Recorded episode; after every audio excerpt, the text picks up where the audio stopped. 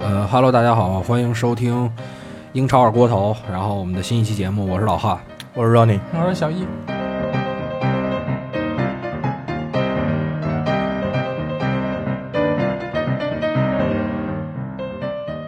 今天这个我们给大家带来的是什么话题呢？因为上周刚刚进行完这个世界杯这个分组抽签嘛，嗯，先先一组一组咱们捋一下吧，稍微行一组一组捋一下，看看呃每组的这个出现形式。呃，先不说其他的啊，啊就是从 A 组开始。嗯，呃，你们刚才说是 这个俄罗斯这签儿它动过，俄罗斯签儿走我觉得是动过吧，我也觉得是，我觉得按自然的水平抽出来这种签位，保东道主有点太明显了吧？但是你要这么说的话，你说埃及跟乌拉圭，其实这两个队也是挺强的不是，你得看他在党里面啊，对，他在他党里面都属于偏弱的队啊，对哦，就是就你不能看绝对，因为俄罗斯自己本身在 A 档，在在一档里面嘛，你不可能抽到那其他的热门球队。嗯啊哦你二档里面他毕竟避开像英格兰啊这种球队，东道主的一档嘛，但是我个人认为，那我乌拉圭我忘了是几档了啊，就是像乌拉圭，我觉得实际上它比英格兰的俄罗斯打起来可能比英格兰的难度还大一点儿。对是。但是这组其实除了乌拉圭之外，剩下两支球队。俄罗斯来踢都是有机会的，不属于抽出来你就觉得东 道主压根儿就没机会了。而且是而且机会还是挺大的，尤其是踢沙特人，对像沙特这种常年参赛、常年被胖揍再对出去对这种球队对，对对对乌拉对，圭呃，都是相对的吧。相对来说，乌拉圭在乌拉圭应该是二档球队，他在二档球队里面应该还是算相对实力比较弱的。但是这个就是他每次像乌拉圭这种队，他有一种很神奇的感觉，就是嗯你感觉他相对比较弱吧，啊然后他每届大赛踢的都还不错。乌尤拉其这圭种之世界杯前主要苏神的状态比较好嘛，苏神今年本身状态相对也不是太好，就已经追奔对对对毕竟他年龄也相对大一嗯年点龄了。他如果明年继续再下滑的话，他作用如果下来的话，可能单凭卡瓦尼要想撑的话，难度也比较大悬。他肯定整体实力是要比几年前，比那个一零年南非世界杯的时候下滑的要多很多。所以我觉得相对来说，他这个签儿 可能还是真是给普京大帝面子啊。是，呃，反正这组我个人认为是东道主跟乌拉圭的这个机希会望比较希望大比一较些大。对，是嗯，因为但是这组，但因为其实还有一种感觉，就像埃及这个队，咱们是真是不了解。然后埃呢，及大家，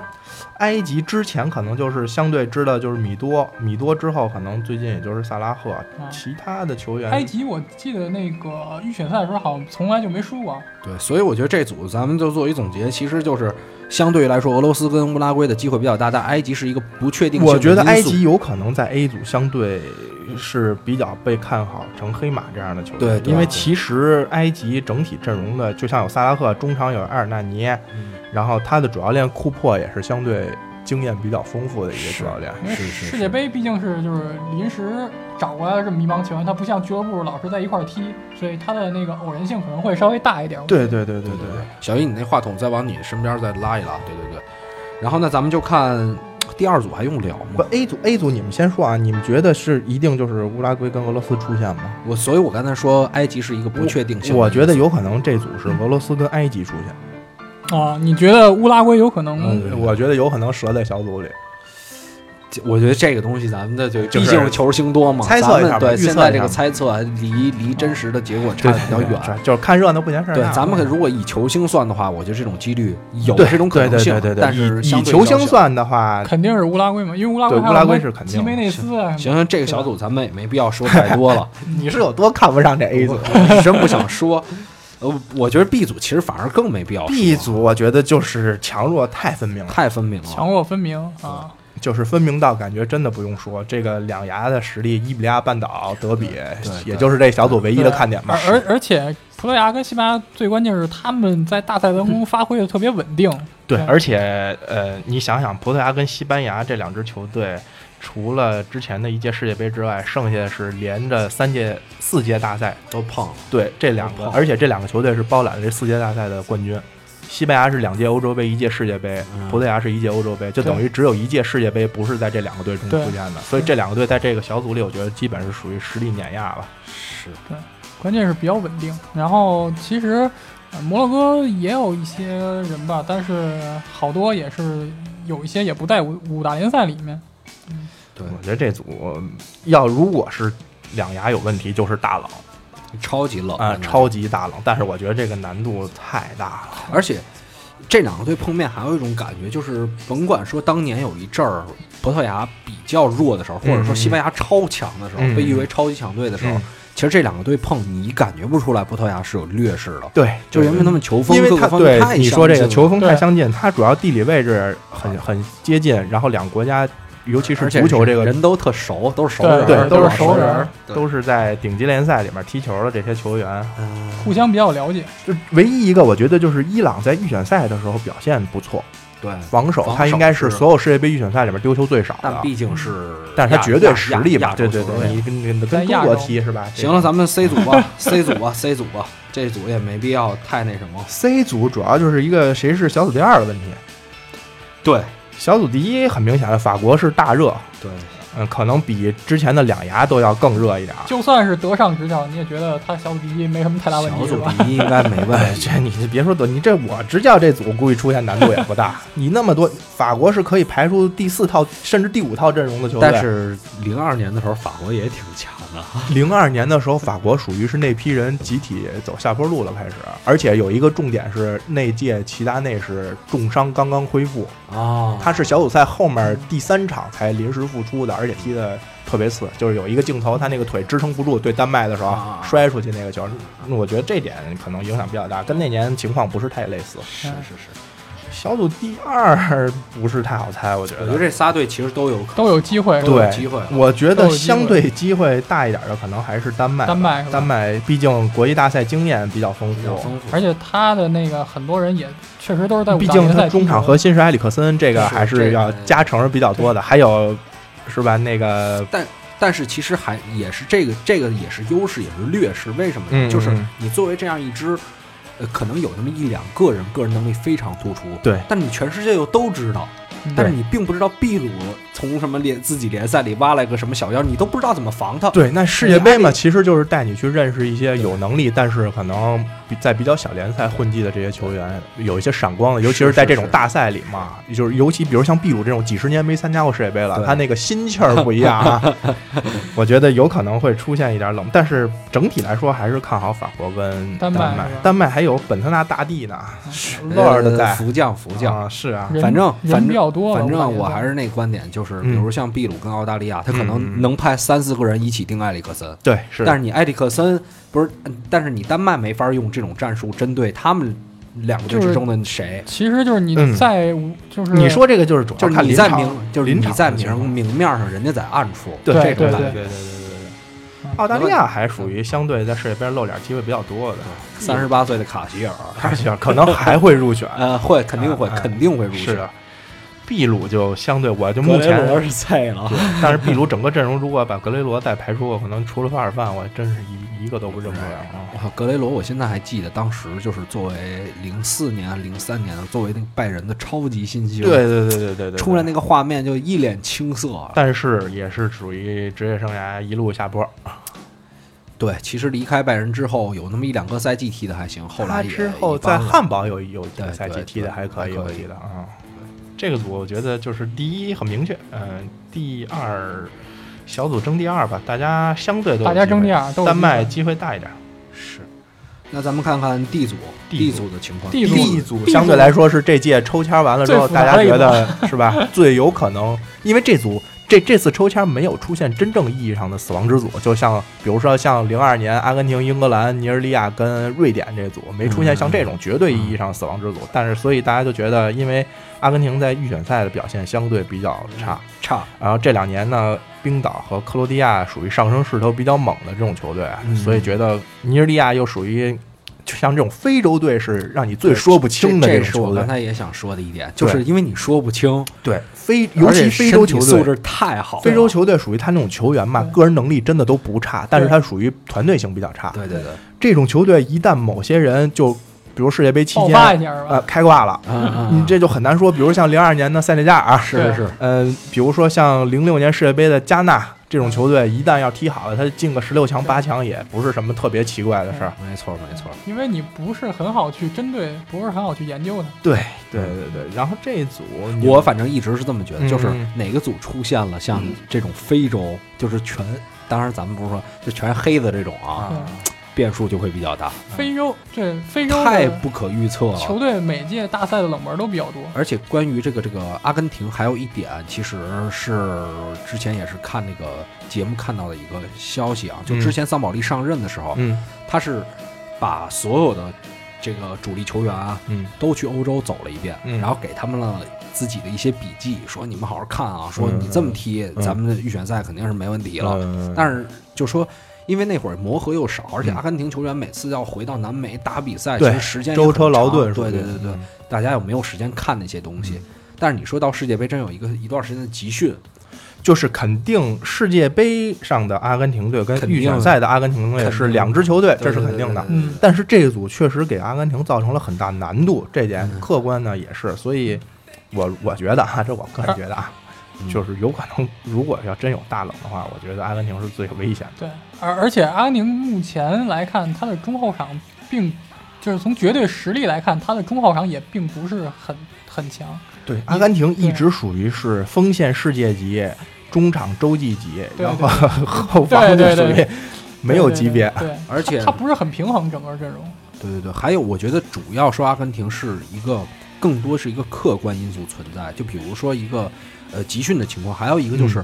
呃都是阿根廷足协不都比较傻逼吗？嗯，就是当他去到俄罗斯这种地方的时候，你的整个的准备，包括说酒店、食宿各个嗯安排，对他的足协的很多这种呃对球员的这种提前的这种保护啊，对什么各个方面，我觉得可能不如冰岛这种，你人又少又好管，而且冰岛足协这几年又大力发展足球，对，特别有冰岛规矩我我是觉得这届我最期待的球队就是冰岛，岛嗯，我非常非常期待，尤其是去你还年是欧洲杯之后啊，我嗯对冰岛这支球队印象非常好，而且我还看了好多相关他国内那 啊我个。我我也看过，我也就看是过几十万人口，哦然后如何培训？他的那个天气太冷，他们要搭那种室内的室内足球场场，全国有多少多少室内足球场是？是这是个我觉得他这属于真的是举国之力去搞足他球他，他那个主教练原来不是一牙医吗？ 对对对。就是一兼职，说说白白了了，，嗯所以冰岛，你想想冰岛这支球队往前推几年，你觉得就是属于欧洲绝对的鱼腩球队，对除了祖德扬森之外，你根本想不出另外第二随个便名字。菜随那便种感觉，就是属于，比如说任何预选赛一踢都是七比零、八比零这样比赛对对对对，这这几年的上升势头实在太太快快了了，太快了，对，而且很想看在俄罗斯的维京战吼。是是是，非应该非常火，而且对对对对，其实按你这么来说，冰岛应该可能最适应那种生活条件，对他们的各吃的东西温，度相对，而且因为主要，嗯，就是俄罗斯虽然它这个算在这个大面积在亚洲里亚洲面，但是它其实重要城市是接壤在欧洲上，它跟瑞典那边就是距离接是得非常比较近的。接的比较对，近跟北欧那些呃，包括温度啊，然后好相对一些民俗相对对对对有一些接近的地对方。对对对对，适应上可能会更好。对对更好对对对对对对对，这组反正我是相对看好冰岛跟克罗 地亚，是， 我觉得如果有阿根廷球迷听，也别生气啊，就是一种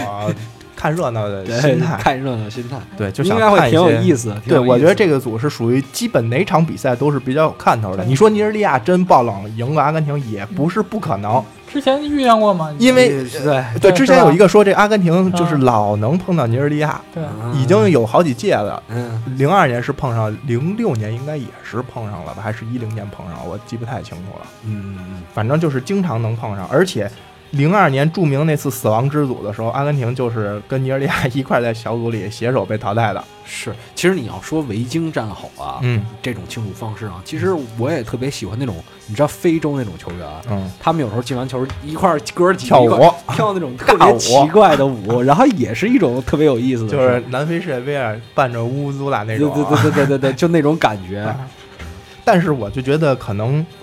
非洲运动员到俄罗斯踢球，包括南美的运动员到俄罗斯踢球，我是觉得这届杯赛可能相对还是欧洲球队的更占优势一些。那是吧对，相对占优势一些，啊因为它的饮食环境，然后包括气候什么的，可能相对差异比较大，对南美球队可能是一个相对不是太有利的一个因素。是尤其是那肯定些有影响不经常在欧洲踢球的那些球员，呃，对对对对呃对吧？我觉得可能对南美球队那的那压力大一点。咱们蹦到这个一组，一组正好是你说的嗯，有两支比较就是美洲球队嘛，对一个是两支中北美洲美的，一个是这个这个巴西、嗯南美，然后还有两支这个欧洲对欧洲球队。瑞士跟塞尔维亚。这个可能，当然我觉得也巴西应该问题真是不巴大。西应该是不大，对，对对对，因为其实咱们虽然说呃对南美球员会有影响，但是嗯你也别忘了，像这种超级球星、他们超是级在大欧洲国，的，对，对他们的球员主力球员大多都在欧洲。对对对，这个这个征战经验啊，什么的也比较丰富，就是有时候看你足协准备的怎么样，啊对，对，而且又过了四年，内马尔更成熟了，更成熟了。呃，还然后有周围的帮手更强了。这几年，呃，像热苏斯啊，包括像菲尔米诺呀、这种对球员啊你，怎么有一个重要的人没说呢？库蒂尼奥啊，保利尼奥啊，保利尼保利尼奥，奥对对对对对，保利尼奥还有库蒂尼奥啊，嗯包括威廉这些，他的攻击线确实是比较恐怖的，比较恐怖。还有奥古斯托，也是首发嘛，哎，对，奥对古斯托明年再踢完中超还能不能去？我表示怀疑其实啊呃，就是之前也是看那个严总做那个超级言论的节目嘛，嗯嗯嗯当时是那个研究巴西足球在体坛的一个叫小钟一个老师，嗯嗯嗯，呃，他就说就是蒂特在这些球员上为什么用呃奥古斯托，还有那个卡塞米罗，嗯，还有保利尼奥，嗯嗯，他其实就是分工特别明确，这仨人都是其实都不是那种绝对以往我们看到巴西那种超级就中场是，就对是超级是不核是心类似10那号种八个人弹抬钢琴，三个人弹，对对对，就对前面可能留库蒂尼奥、热苏斯、内马尔去弹钢琴去，对后面这而些且人就负责，而而且你想想，奥古斯托他的那种身体条件，嗯，跟他的那种呃身形也好，实际上他并他就是巴西其实一直以来缺少的那类型。对对对，中场我我我谈到这个问题我啊觉，得谈到谈到巴西，谈到世界杯，谈到武斯多，我突然想起一个事儿来，啊，就是关于这个之前说的小卢卡斯啊啊，转会中超对啊中中超这件事儿，我因为我说实话啊，第一我我是很真的不经常看巴黎的球，因为嗯巴黎的球也比较晚嘛嗯，对所以我其实后来对他的了解基本上没有了。记忆本停留在欧冠的某些对集对锦对里，对，集锦里嗯就知道这球员技术不错，跑得快，但对是对对所谓的对对对对说跑位战术意识，真的一点了解都没有。嗯，对，哎所现以在你说现在这个小卢卡斯这一事儿还没完全敲定下来，我之前小是小易跟我说的吧，说在德转里面好像还没开这个是吧？对对对，都没有，暂时还没有概率。我认为有炒作的嫌疑，呃对，有反一正些，因为因为你对想想，你要买小卢卡斯，现在中超是有那个转会限令的，你必须得翻倍的价格才能把嗯是卢是卡斯是，买。对对对对对对。而，且其实他要去一个西甲或者什么的球队，我觉得小卢卡没斯必要来中超暂时，还是而且他年龄这么小，二十五岁，对对对，就属于点点儿荒。废了。哎，他毕竟他他毕竟不是那种奥斯卡当时比他还大一点，而且奥斯卡确实奥斯卡好歹还属于在一定程度上证明过自己的，对，对打过几还场有好的欧冠在欧冠手，对吧欧冠欧？冠我觉得小卢卡斯这种就这么是吧？当然有题外话啊嗯，嗯因为正好看到巴西了嘛。小卢卡斯之前还能入选，我最近反正也是销声匿迹了，有点儿。嗯对看看巴西还有今年在曼城踢得不错的费尔南迪尼奥，对对对对对对，所以其实他的嗯中场怎么配合都能配出一套，我觉得蒂特特别喜欢那种对方式。对对对对，他中场有可能是就是如果按你说这意思，他有可能就排出费尔南迪尼奥、保利尼奥跟卡萨米罗，嗯，然后前面放三个攻击手，我我去保证中场扫荡的硬度。对，我觉得最好的他现在是什么？就是中场欧化了，嗯，对锋线还是保持着我们那种对对对，今年保利尼奥进球效率非常高啊，这对个前插是吧？但是还有一点啊，就是嗯也是看节目时候提到的，保利尼奥实际上是五大联赛到现在为止，从去年嗯，基本没休息的一个球员，啊就是等于保利尼奥，，对保利尼奥，保利尼奥因为去年没踢过欧洲的球，啊对他没他是间歇期嘛，他他的等于是跟他中超对对，那个他等于就是直接中超连着西甲就一直踢下来嗯了，然后他嗯所有的可能到世界杯之前就没有只有休息机会。只有冬歇期冬歇有期大概十天的休息机会对，所以这对于他来说一年多一个球员天天那么踢，但是中超来说，相对对他的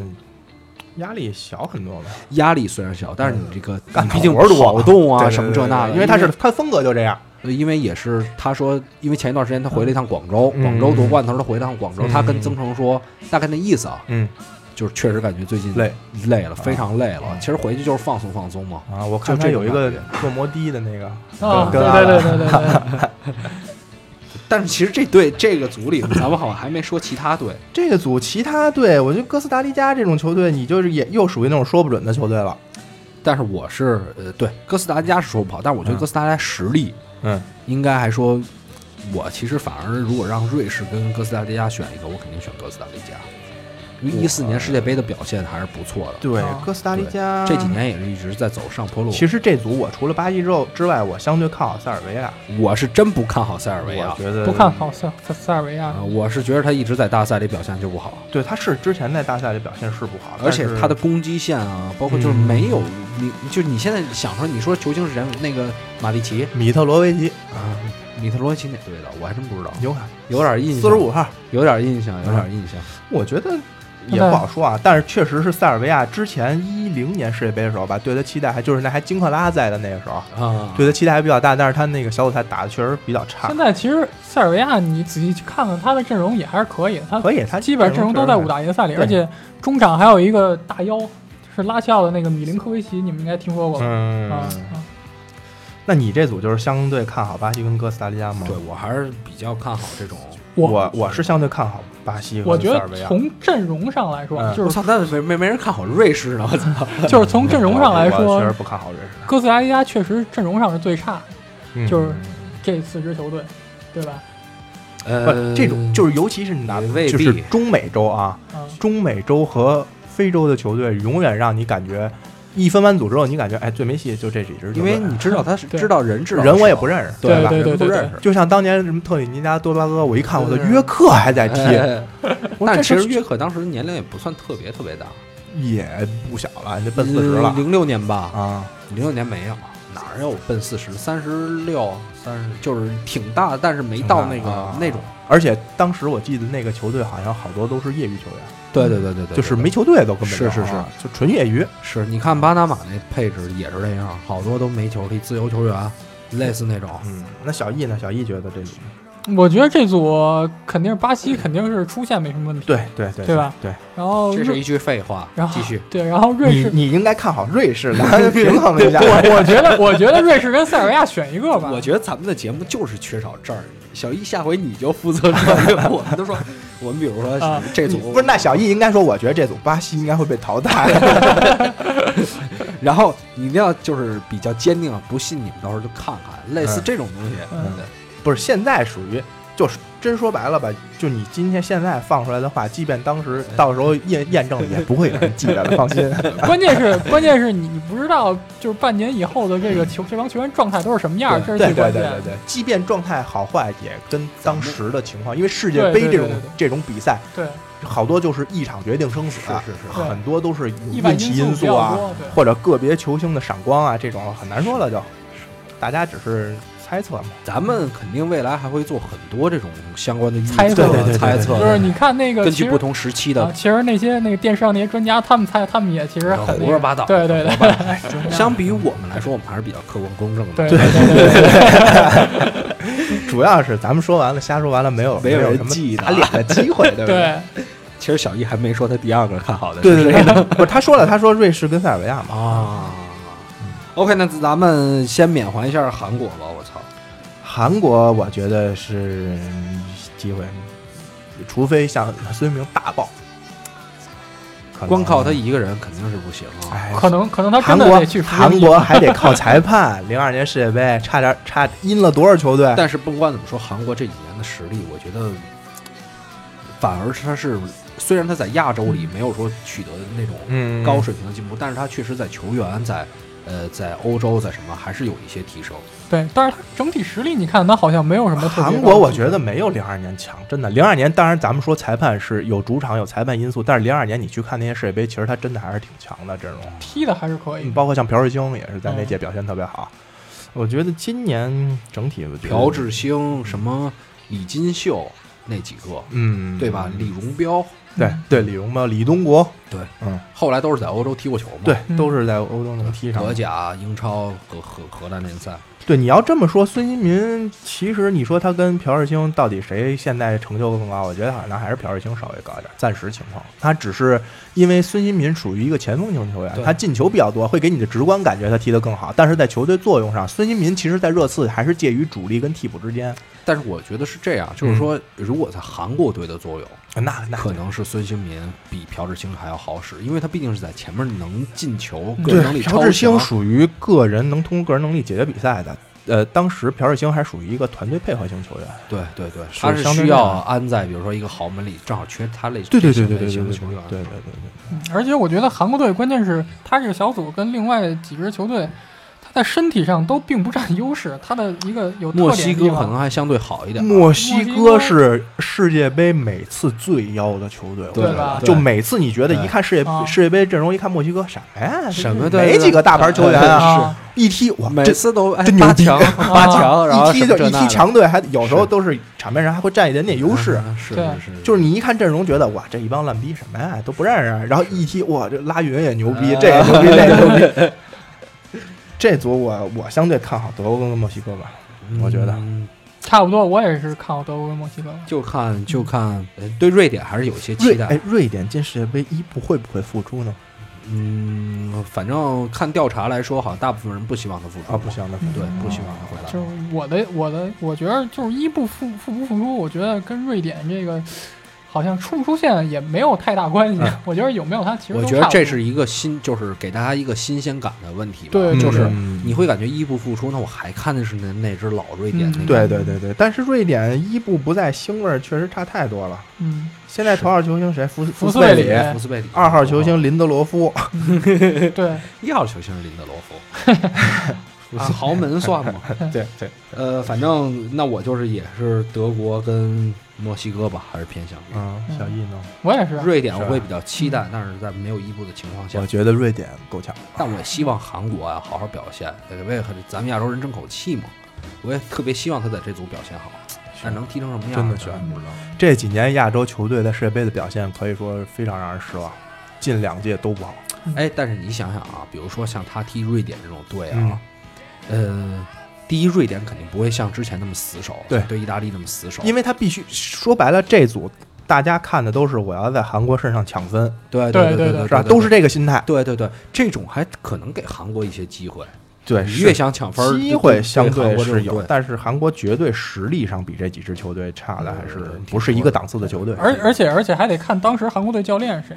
这个很重要，因为韩国队是是一个就是换了换了教练，确实能换一支球队的一个一个球队。他如果要是韩国的本土教练去执教的话，那确实是差点意思，我感觉对。韩国，韩国现在教练是现谁在申台龙，我们不认识。呃，远对韩国，因为韩国本土教练他他他不让这些在欧洲的球员去踢传控，啊他会就是、就是你们就都给我往上冲，就就这样踢。所以韩国是一个有对血吧性的国 家，对不对？有要求的。对，呃，那就来到咱们今天一个算是回归咱们的英超的一个话题的一组了 ，因就为是这这这这个组就是英超内战，英超内太战多了是完全是是内战是其实这组我觉得完全不用想谁出现不出现，因为绝对他们俩，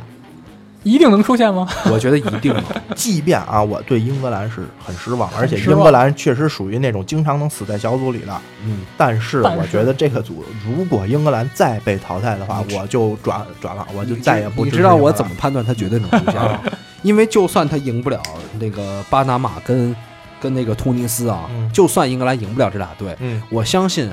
他打比利时的时候会输的比那两支队输给比利时的要 少，所以他会出现。哎英格兰就有英格兰英格兰会会是这种，就打弱队可能也是一比一、零比零。哎呀，对吧英格兰他这个教练啊，我觉得就索斯盖特，哎你呀，不看好索斯盖特？不看好。我真的但不看好是索斯以两场的这个这个这个思路下来，不是之前打巴西跟德国都打平了吗？嗯以热刺这套思路来看的话，嗯他又比较保守，我觉得他还是以以往像以往那样，就是遇强不弱，对遇弱不强，就对这种。对英格兰是大赛永远掉链子，而且虽然说这个比利时就是比利时啊，永远是世界排名特别高，但是他超级真到强大队赛里边，全是嗯超级球员，你老感觉他是个人能力特别强，但是球队捏合呃上永远不是一有个点小整问体题。，不是一个整体对。而且他现在的主教练这马丁内斯，感觉他又不是一个控制力特别强的一个对主对教他练，他还是对他出来是带维根拿了足总杯吧，对他一后直来属去哪儿于对带的都是相对比较弱的其队。实比利时现在的最大问题就是出出在主教练身上，应该是嗯他如果换一个主教练能好很多。那他换瓜迪奥拉肯定我能进世界杯四强，我觉得，对因为他的阵容其实绝对实力，我觉得是要高于英格兰的。对，对就之前跟你们说这问题，你看都说是在英超英格豪兰门和呃英格兰的内战，但是比利时的球员都是英超豪门各个豪门的头牌，对是是是，是卢吧卡库、卢卡库、卢卡库阿扎尔、德布劳内、对维尔通亨维尔、通孔亨帕尼对都阿是尔德维尔啊，图维尔德瓦、库尔图瓦都是各个队响当当的人物。英格兰除了凯恩，其他都不属于那种绝对说我是队内核心这样的，对对对，所以他的绝对实力，但是就看吧，我觉得也不好说。英格兰这每次支踢这种球队的时候都难说，这支比利时啊，咱们以现在的阵容来判断嗯阵容，可能在二十三个人如果最后出来大名单里，可能有十六到十七个都是在英超效力的。对，嗯对或者是有英超经历的对球员对对，一些因为球他员现在确实是，所以他根本就不怵，而且你看他除了英超之外的球员，像莫腾斯这种球员也很猛啊，对，其实有很多还有好几个类似这种很多很多的这样的球员，嗯，他的阵容其实要是说绝对个人能力来说，我真真觉得是四强水平。嗯但是就是看他球队捏合的怎么也样。如果说该到一个时机，这一届可能是最好的一个时对机，。这一届属于他的各个球员是员球员是都是属于巅峰年龄，对对，像呃一四年的时候，他应该是零比一输了阿根廷，所以那个没能再往后走嘛。一二一四年14世界嗯年一14年世界杯，对他对是对伊瓜因，我记得是进了个球，对，然后他输给阿根廷嘛，呃，球员也比那会儿要成熟很多了，嗯而且我觉得那会儿可能都是单打单打单打独斗，现在我而且觉得那年是单核阿扎尔，今年德布劳内上升势头这么猛啊双核对双核嗯，是等于英超现在两个个人能力、突击能力最强的球员组在一个队里，对，而且咱们以这个呃中后卫论，就之前咱们说的建造一支球队，嗯呃，核心的是最后的这条后防线嘛。嗯，其实他现在以阿尔德维尔德跟这个呃维维尔尔通通亨亨这条，因为原那个一四年的时候，维尔通亨更多打的是左边后卫，对现在他也不需要维尔通亨来打左边后卫，，对对所以这样的一条后防线可能会非常非常稳定。他现在左边用谁打？小卢卡库吧，卢卡库吧呃，小卢卡库还小卢卡库是在拉齐奥，小好卢像是卡吧？库在对在拉乔，然后他的右边也不弱呀，穆尼尼耶嗯也是在大豪巴门黎效力的，，他还会用维尔马伦踢一踢吗？悬吧，我觉得维尔马伦当个替补吧。对，嗯，我觉得应该会当个替补吧，主力可能戏不大。其实小卢卡库在他没，他实在是没必要。我觉得马丁内斯实在是没必要。说我再把我靠热刺这么好的两个人，对你再把他打破，何必呢？对，有点儿变成一个更不稳定的情就况。是，即便说要想甩锅，我也不会，就我也肯定是上维尔通亨和这个阿尔德雷维尔德。对对那踢出事儿是热刺的事儿，不是我的事对，儿。是是是啊是啊。而且热刺最近，我操，这个阿尔德维尔德一不在之后，这条后防线，我操，越嗯越来越出脆弱。嗯对，对，所以这么稳定的后防，反正我觉得比利时绝对实力真的不弱。比利时其实现在的问题就是出在进攻上，嗯，嗯， 而且你看啊，其实你这么想嗯，就是那边啊是以热刺的这套嗯哈凯恩阿里，嗯，那维尔通亨跟阿尔德维尔德最就属是于他们俩了。热刺的矛盾之争， 自己人踢自己人自己，人天天天训练在一块儿，对对对你对对你什么我最了解，对吧？对对对对，互相了解，是啊这个这这两支球队，他我记得他俩应该是小组最后一轮碰面，嗯，有可能的结局是是俩已经都两出个现都了，已经是六分了 对嗯然后最后随便踢一踢，可能踢个和平球这样对对对随手有可出能现。行，那那咱们说到最后一个小组，就是咱们的邻国吧，也算是、嗯日本这个小组。嗯，呃，觉得日本的形势怎么样？哎呀，这组其实也我觉得比阿根廷还死亡，就是因为相对四支球实力队的比较实平均力平均非常啊非常平均，而且是一个多元化的。这个组是四个大洲的球队，对，南美、亚洲、欧洲、非洲。对，就是四种完全不同的足球风格的碰撞。但是我记得是一四年世界杯的时候吧，嗯应该是哥伦比亚在小组赛的时候完虐了日本，对对，对。呃然后真的是没什么还手之力。现在日这本组不是说放出话要报仇吗？说实话，我感觉日本的机会相对是最小的，嗯，因为哥伦比亚的阵容，呃，跟那年比没有什么明显的退步，对对对，呃，而且那一年没有法尔考，嗯啊，对，明断腿了，明年还会有法尔考，是嗯，等于锋线上又加了一个强点。而且现在法尔考状态也还是可对，以法，尔考的近两年的状态回升的又比较快，呃，相对日本对比波兰来说，他的实力也要相对弱一些。我觉得，反而这组日本最有可能赢的就是波兰。我觉得塞内加尔他可能也都拼不过。我觉得是这三支队他可能都踢不过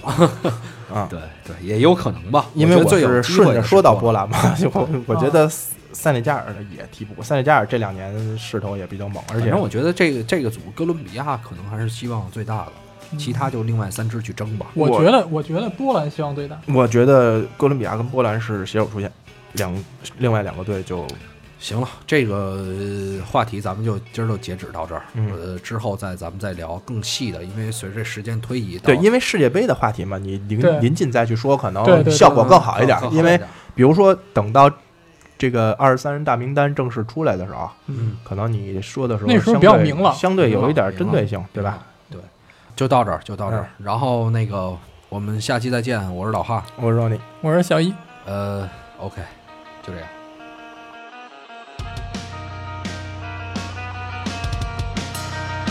格罗索，格罗索，过他，过他，格罗索，格罗索，好的，进去了，别困他，哎，点球，格罗索立功了，点球，比赛结束了，点球，伟大的意大利的左后卫，点球，不要给阿德利亚人任何的机会，点球，格罗索立功了，点球，比赛结束了，点球，他不是一个人。